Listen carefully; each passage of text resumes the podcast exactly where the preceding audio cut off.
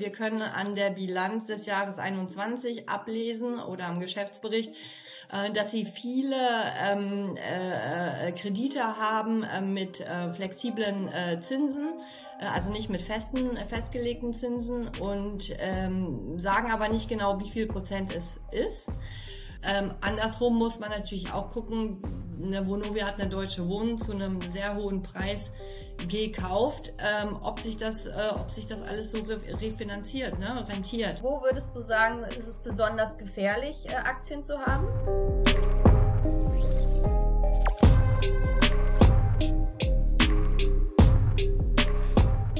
Herzlich willkommen zum SDK-Format Finanzfrauen, Frauen aus Wirtschaft und Finanzen im Gespräch. Mein Name ist Carola Rinker und ich freue mich heute über einen sehr häufigen Gast auf dem YouTube-Kanal der SDK, Melanie Bergermann, die bekannte Investigativjournalistin der Wirtschaftswoche. Hallo Melanie. Hallo Carola. Ja, ähm, wir schauen uns heute die Immobilienbranche an. Ja, eine sehr heiße Branche momentan, wo man doch sagen kann, dass es das ein oder andere Erdbeben gibt. Haben wir ja schon verschiedene Videos dazu veröffentlicht. Und da meine Frage an dich, Melanie welche Immobilienaktien sind denn besonders gefährlich? Ja, ähm, ich habe mir gedacht, es macht ja wenig Sinn, äh, wenn ich das äh, äh, einfach nur auf Basis meiner Meinung beantworte, weil ich bin ja nur ein Einzelner und dachte, ich guck mal auf die Masse, nämlich die Investoren, wie die das äh, bewerten.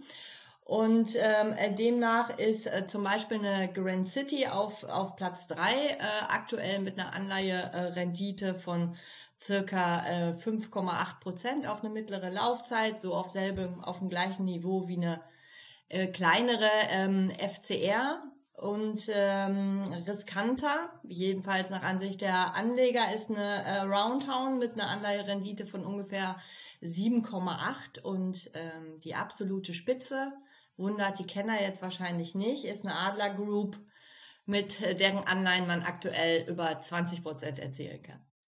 Ja, wenn wir uns das mal ein bisschen genauer anschauen, vielleicht fangen wir an mit ähm, Grand City. Was sind da deines Erachtens nach die besonders großen Risiken? Äh, eine Grand City ist ja erstmal ein Wohnungsvermieter, also ähm, ein relativ ähm, äh, stabiles Geschäft, weil ähm, äh, die sich auch auf einfache und günstige Wohnimmobilien ähm, konzentriert haben, also eigentlich sehr stabil und nicht, ähm, äh, wer weiß wie riskant. Aber äh, die Grand City ähm, hat sich auch über ähm, äh, Anleihen finanziert mit einer unbegrenzten äh, Laufzeit und ähm, da ist immer äh, schwer vorherzusehen, ähm, wie äh, die Ratingagenturen ähm, äh, das bewerten. Ähm, sie akzeptieren das ähm, teilweise als Eigenkapital, ähm, diese langlaufenden oder unbegrenzt laufenden Anleihen. Ähm, können das aber auch irgendwann mal anders sehen und dann kann sich das Rating deutlich verschlechtern und dann steigen die Zinsen massiv. Mhm. Was sind denn da aktuell die größten Probleme bei einem Unternehmen?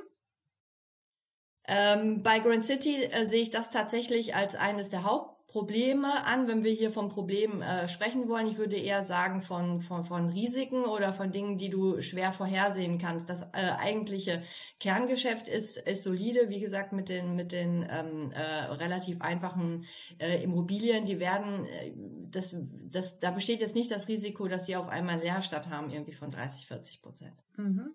Dann hast du als nächstes noch FCR-Immobilien genannt. Da hattest du, wenn ich mich richtig erinnere, auch gerade aktuellen Beitrag geschrieben. Wie sieht's damit aus? Ja, bei FCR ist ähm, das Thema, dass mir persönlich äh, die Transparenz äh, viel zu gering ist. Ähm, also wir können an der Bilanz des Jahres 21 ablesen oder am Geschäftsbericht, äh, dass sie viele ähm, äh, äh Kredite haben äh, mit äh, flexiblen äh, Zinsen äh, also nicht mit festen, äh, festgelegten Zinsen und ähm, sagen aber nicht genau, wie viel Prozent es ist. Ähm, und wir sehen ja aktuell, die Zinsen sind jetzt gerade wieder gestiegen. Ähm, das heißt, die Zinslast für das Unternehmen ähm, äh, steigt deutlich oder dürfte deutlich steigen, aber wir wissen es eben nicht ganz genau, weil das Unternehmen das nicht, äh, nicht transparent macht. Das finde ich, das finde ich super schwierig bei dem Unternehmen. Und dann läuft ja meines Wissens auch noch eine BaFin-Prüfung ja, genau. Die BaFin-Prüfung läuft auch noch. Äh, die BaFin äh, äh, schaut sich an, ob ähm, ähm, äh, Beteiligungen äh, der FCR oder Assets der FCR ähm, akkurat äh, bewertet sind. Mhm. Ja, dann hast du noch von Around Town äh, berichtet. Was sind da die größten Probleme? Ja, Around Town ähm, ist ja beteiligt äh, an Grand City, also beide Unternehmen gehören so ein bisschen zusammen. Around Towns eigentliches Geschäftsmodell sind aber äh, Gewerbeimmobilien, äh, also vor allem äh, Büroflächen. Äh, und äh, die haben äh, verschiedene Probleme. Einmal das, was ich bei Grand äh, City schon angesprochen habe, das Thema mit den unbegrenzt laufenden Anleihen, dass wir eben nicht wissen, wie die Ratingagenturen ähm, äh, das langfristig ähm, äh, bewerten. Dann haben sie ein klassisches Marktthema, so nenne ich es mal. Ähm, wir kennen das ja alle, während der Corona-Zeit wurden wir von unseren Arbeitgebern ähm, nach Hause geschickt und die Frage ist, wie viele Menschen kommen überhaupt noch in die Büros zurück? Also grundsätzlich haben sie natürlich ähm, ein Leerstandsrisiko und ähm, was ich persönlich bei Around Town ähm, äh, schwierig finde, ist, dass ähm, die Renditen halt äh, relativ gering sind. Also wenn ich mir jetzt auch angucke, gerade die Anleiherendite, ich habe es vorhin gesagt, ungefähr 7,8 Prozent bei einer mittleren Laufzeit. Das muss ich natürlich erstmal verdienen und ähm, da kann man zumindest mal skeptisch sein, ob Around Town das verdienen kann. Mhm.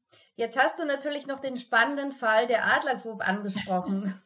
ich denke, da sind sehr, sehr viele Probleme und äh, große Risiken, aber wenn du dich mal auf die wichtigsten beschränkst, ja gut, wir wissen nicht äh, ganz genau, wie es bei der wie es bei der Adler Group äh, weitergeht. Sie haben sich ja jetzt mit wesentlichen oder sind dabei, sich mit wesentlichen Anleihen, Anleihegläubigern ähm, äh, zu verständigen, ähm, ähm, dass sie äh, Geld zur Verfügung stellen beziehungsweise das Geld ähm, äh, länger zur Verfügung stellen, dass sie keinen direkten Refinanzierungsdruck haben, müssen dort äh, dafür aber auch sehr sehr viel Geld zahlen.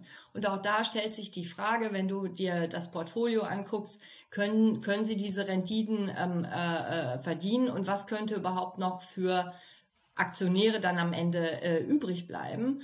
Das ist das eine. Und das zweite ist, ähm, die Ala Group hat ja irgendwann mal vor einigen Jahren einen Projektentwickler ähm, äh, gekauft. Äh, und die Projekte besitzt sie eben noch. Das äh, sind unterschiedliche äh, Wohnimmobilien. In, in Berlin gibt es zum Beispiel ein großes eine große Baustelle, wo seit Jahren schon nichts mehr passiert. Also da ist einfach Stillstand auf der Baustelle. Keiner weiß so richtig, wie es mit den Projekten weitergeht, wo das Geld herkommen soll, um die weiterzubauen. Und angesichts der gestiegenen Zinsen und auch der gestiegenen Baukosten ähm, ist die Frage, macht es überhaupt noch Sinn, die weiterzubauen? Kriegt man die verkauft? Also da gibt es einfach sehr, sehr viele Unsicherheiten aktuell. Mhm.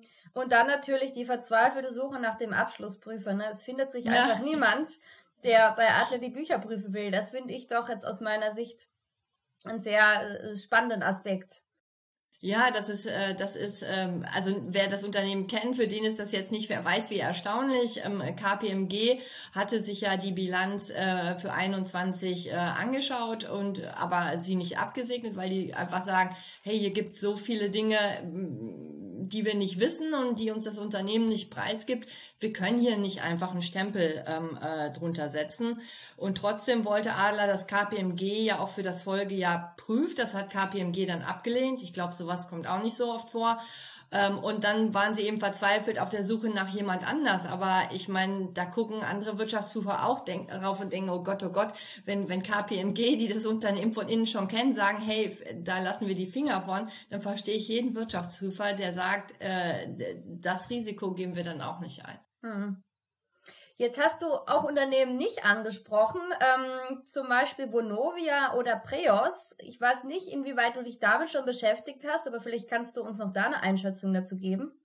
Also mit Preos habe ich mich tatsächlich noch nicht beschäftigt. Ähm, mit Vonovia habe ich mich im letzten Sommer äh, mal intensiver äh, beschäftigt. Auch da habe ich mal kurz heute Morgen die Anleiherenditen ähm, äh, nachgeschaut. Die liegen jetzt so bei einer mittleren Laufzeit bei 3,5 bis 3,9 Prozent. Also wenn man das Ganze, die großen Immobiliengesellschaften in eine Rangfolge bringt, dann sehen die Anleger Vonovia als die am wenigsten riskante ähm, Aktie an.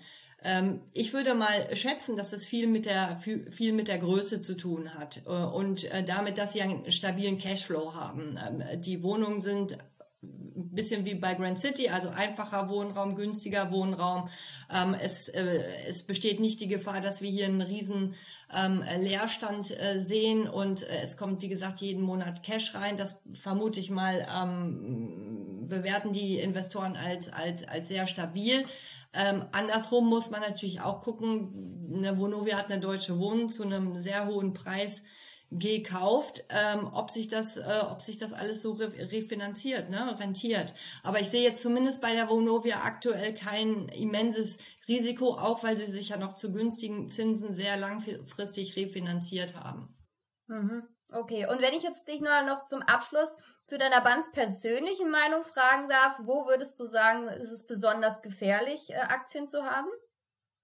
Also ich persönlich würde zumindest aktuell äh, eher nicht in eine äh, FCR äh, investieren, äh, äh, wenn mir das Unternehmen nicht äh, preisgibt, ähm, äh, wie viel Prozent der Kredite ähm, ähm, variabel verzinst sind ähm, und ich, ich dann eben auch keine Kalkulationen anstellen kann, ähm, ob das Unternehmen ausreichend verdient, um eben auch höhere Zinsen abdecken zu können. Ähm, auch beim ähm, Schuldschein, der im vergangenen Jahr begeben wurde, habe ich nachgefragt, ist der variabel oder festverzinst? Ich habe keine Antwort erhalten und damit habe ich persönlich als Anlegerin grundsätzlich ein Problem. Hm, das, das ist Thema der Transparenz, ne?